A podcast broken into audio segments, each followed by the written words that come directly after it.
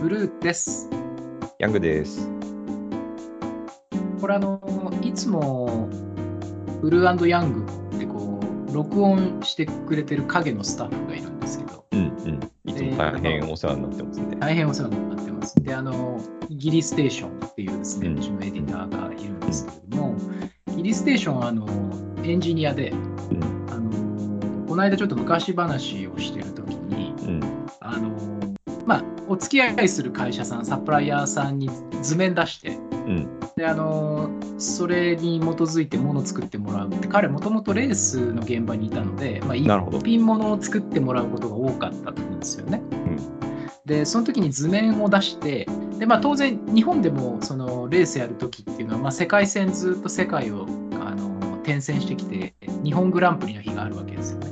うんでそうするとそういうサプライヤーさんをレースの現場に呼ぶわけですよ。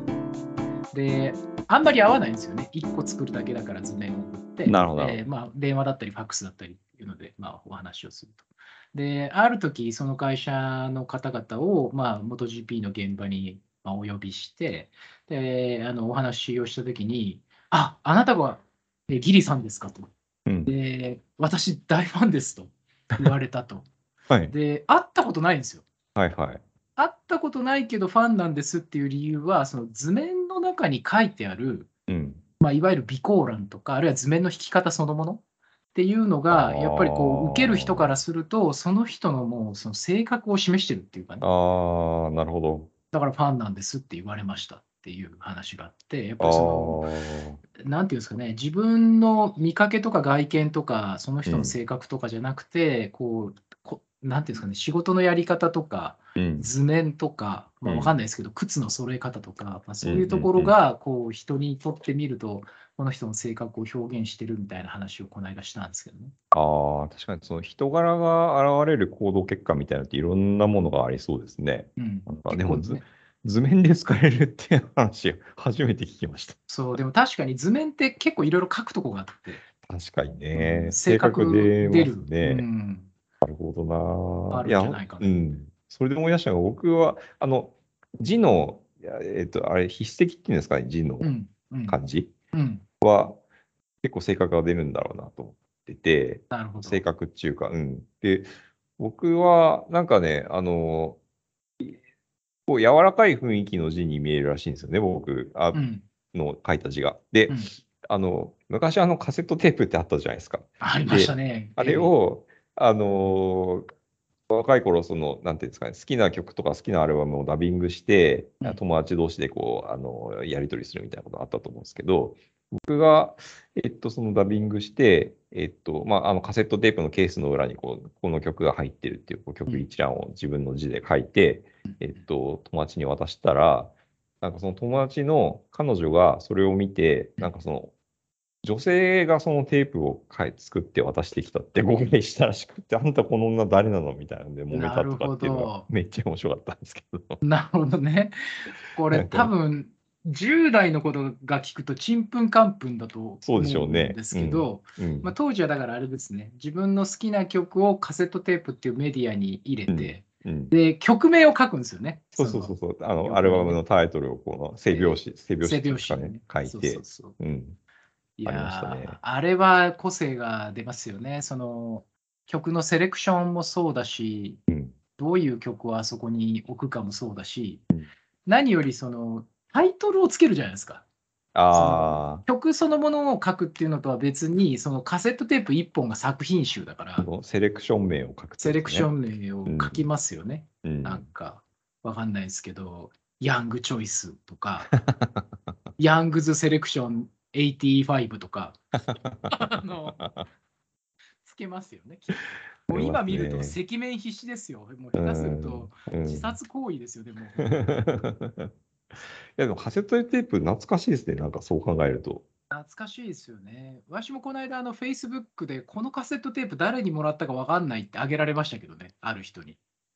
え、あ、その昔。昔自分が作ったテープ絶対覚えてるでしょ？う。でももらった方は誰からもらったか覚えてないから、はいはいはいはい。結構聞いてみたらいいセレクションなんだけど、これ誰にもらったのかなっていうのが上がってて、え、それは、あの、ブルーが作ったやつそう、ブルーが作ったやつで、で、ブルーとしてみると、これでも手挙げるのすっげえ恥ずかしいと思って、そのまま流して、なるほうわーでも忘れてるんですよ。曲は覚えてるし、その、あの背表紙も当時売ってたじゃないですか。どな。うん。絵をうん、絵がついてるようなやつとかで、ああ、俺のチョイスだなと思って思い出したりとかしてみて、これを今手を挙げる勇気はないと思った記憶が。なるほど。うんなんか思い返すと面白いメディアでしたよね、カセットテープって。そうなんかね、うんメディアの移り変わりってカセットテープからいろいろこうあると思うんですけど、アナログメディアのある種最後っていうか、うんあのそう後ですね。結構デジタルに切り替わりましあたよね。の後、だってもう MD に、まあねミニうんミニディスクって当時呼んでたんですけどね、うんうん。MD になり、うん。まあ、その同じぐらいのタイミングで CD、DVD みたいな話になりってう。んいう。うん。で、その後 CDR とか出てきてね、ありました自ね。分で焼けるようになったりしました。けど。うんうん。カセットテープがアナログメディアとして見たときに、ヤングから見ると、うん特徴的だった部分ってなんか、なんか挙げれます？ここら辺がやっぱ面白かったな、みたいな。えっとですね、あの、アナログなだけに、えっと、グレードがありましたよね。あったね。なんかデデジタルメディアってもう優劣があんまりああるのかな？ちょっとわかんない。あんまり詳しくないからわかんないんですけど、うん、えっと、カセットテープってなんかあのグレードっていうか、あの、あった。あのあタイプ1、2、4みたいなやつが、あ、そうそう、そうです。なんかで、ノーマル、ノーマル、ハイ、ハイポジ？ポジ違ったかな？あ、うん、そうそう、うんそういうやつ。あれ、ポジシ、なんでポジションなんでしょうね、あれ？ポジ、ハイ、ハイポジ？今でいう。マウントを取ってる感じですかね、ノーマルから、ノーマルのテープから見られると、ああ、俺今マウント取られた、ハイポジにっていう。ノーマル、ハイポジ、メタルと、メタルとかありましたよね。メタルですよ。あうんあれはだからやっぱあれなんですかね、ドラゴンクエストのはぐれメタルにつながるんですかね あのメタルない。ですけど。でもあれ、あれですね、ポジションが上がっていくと、一応音質が良くなるっていうでも触れ込みなんですよね。ってたけど、多うん分ハードの方が効きますよね、テープそのものより、おそらく。確かに確かに。確でかに。も、すごい値段差あったんですよ、ノーマルと。確かに高かった気がします高かったですよねグレード高いやつ。うん。うん。なんかこう、ラジオ録音するときはノーマルのテープで120分ぐらいでもう使い倒されるみたいな、本当うん雑巾みたいな使われ方ですけど、何回も重ね撮りして。何回も河川通りされて、ええ言葉としては、ね、なんでかわかんないですけど、ラジオを録音するのをエアチェックって呼んでましたよね。言ってた。ねえ、あれなんすかね、エアチェックって。エアっていうのが、ラジオ番組ってことなんですか？エア、まあ、空気を空気中を飛んでくるから飛。んでくるから、エ 電波がアチェック、エアチェックだったんでしょうね。ああの頃すごい言葉いっぱいありますよ。オートリバースしかりね。オートリバースありましたね。さあと、何気に使いましたけど、ダビングとかってもう使わない英語ですよね。確かに。あのあの時のそのカセットテープからカセットテープに録音するっていうのは、まあ、ダビングって呼んでたんですけど、確かに。倍速ダビングとかありましたね。倍速ダビング。そうね、時間を買ってたんだね、あれはね。ありましたね。倍速ダビング。え、ブルー的にはなんかアナログメディアならではのなんかこう、思い出とか特徴とかありますか？改めて思い返す数字じゃないですか。そのと。うん60とか120っていうのは別にカセットテープ期限の数字じゃないと思うんですけど、やっぱ46、46。うんミニマム46、うん。これ46分ですけど、うん。多分あれはレコードに引っ張られたうん。数字だったと思うんですよね。ああ、なるほど、なるほど。ええ。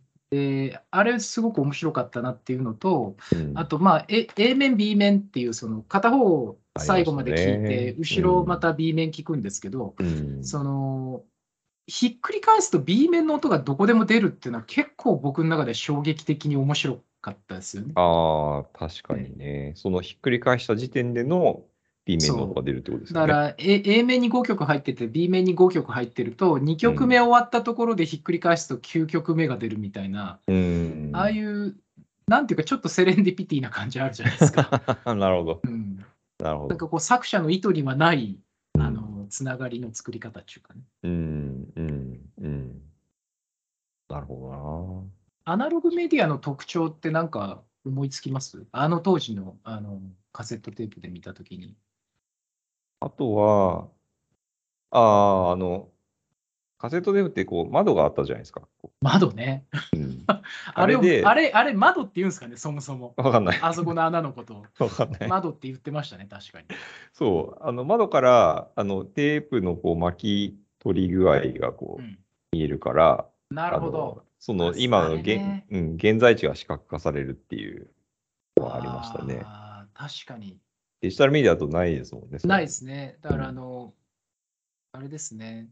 オートバイで言えば、タンクの中に入ってるガソリンを振ったらどれぐらい入ってるか分かるみたいな感じですよね、なんかね、ああ、あの音でわかる。音で分かるみたいな。だから、あのカセットテープもああそこ確かにこう眺めて、あ今うん。3分の1ぐらいとか、半分とか、ざっくり感ですけどね、見れましたよね。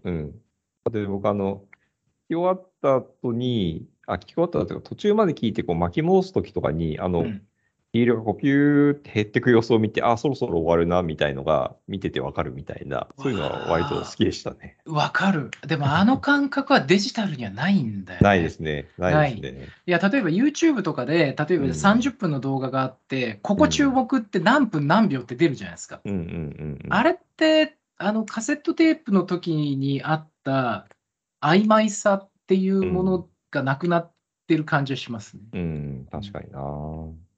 そうですね。ああ、なるほど。なんかあれですね。レトロな昭和メディアですねう。ん。なんか、久しぶりになんかカセットテープ使いたくなりますね、こういう話してると。ただ僕、今もうここでカセットテープを再生できるデバイスがないんじゃないかな、これ。うん、もうない。ないし、なんかどうやっそもそもどうやって録音してたのかも、なんか正直あんまり覚えてない。覚えてないけど、なんか再生のボタンと録音のボタンがあって、いっぺんに2つ押してましたよ。ただ、CD から録音するときにどうやってたかちょっとあんま記憶にないな。覚えてない。覚えてない。いや、ちょっと、なんか、カセットテープなんか使ってみたいな。そうですね。ちょっと、あれですね。一回事務所に置いてみますかね。カセットテープ機。うん。ちょっとじゃあ、僕これからメルカリで買ってみますかね。うんちょっと探してみよはい、う。はい。ちょっと懐かしメディア話で懐かし話ということで。はい。ありがとうございましたあ。りがとうございました。